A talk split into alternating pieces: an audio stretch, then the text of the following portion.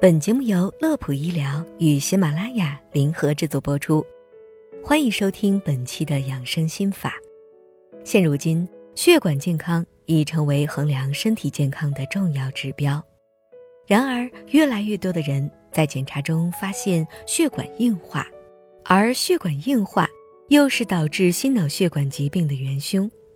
不过，近期一项研究发现，一种天然的血管软化剂。其实就在咱们身边，一起来听听看。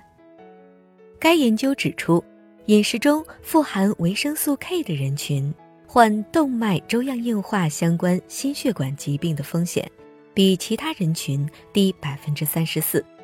除此之外，研究还发现，维生素 K 摄入较高者，患动脉粥样硬化相关的所有类型心脏病风险都较低，尤其是。外周动脉疾病的风险降低了百分之三十四，因心血管疾病入院治疗可能性降低百分之二十一，同时分别降低百分之十二、百分之十四的冠脉支架和冠脉搭桥手术风险。这些数据都说明，摄入适当范围内维生素 K，可能对预防动脉粥样硬化和继发的心血管疾病很重要。那么，维生素 K 是如何产生作用的呢？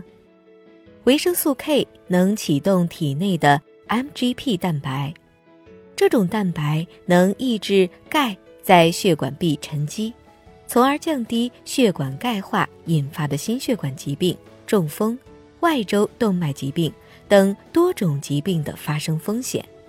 可以说，维生素 K 对心血管疾病具有有效的。防护效果。究竟哪些食物中含有丰富的维生素 K 呢？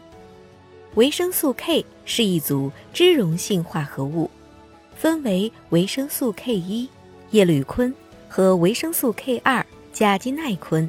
维生素 K 一是存在于所有光合植物中的，绿叶蔬菜可作为主要的膳食来源，如生菜、西兰花、菠菜等。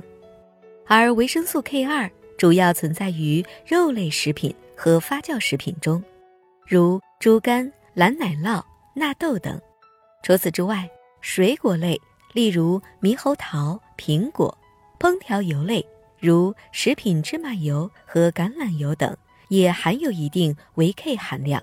根据《中国居民膳食营养素参考摄入量（二零一三）》，我国成人维生素 K 推荐摄入量。为每天八十微克，想要摄入足量的维生素 K，只要吃够三百到五百克的蔬菜，其实就可以了。这里要提醒小伙伴们，维生素 K 虽好，但也要会吃。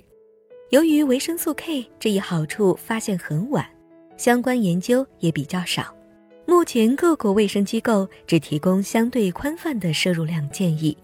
没有特别区分维生素 K 一和维生素 K 二的补充来源和各自需求量。最后，小编向大家推荐针对含有维生素 K 食物的特殊烹饪方式。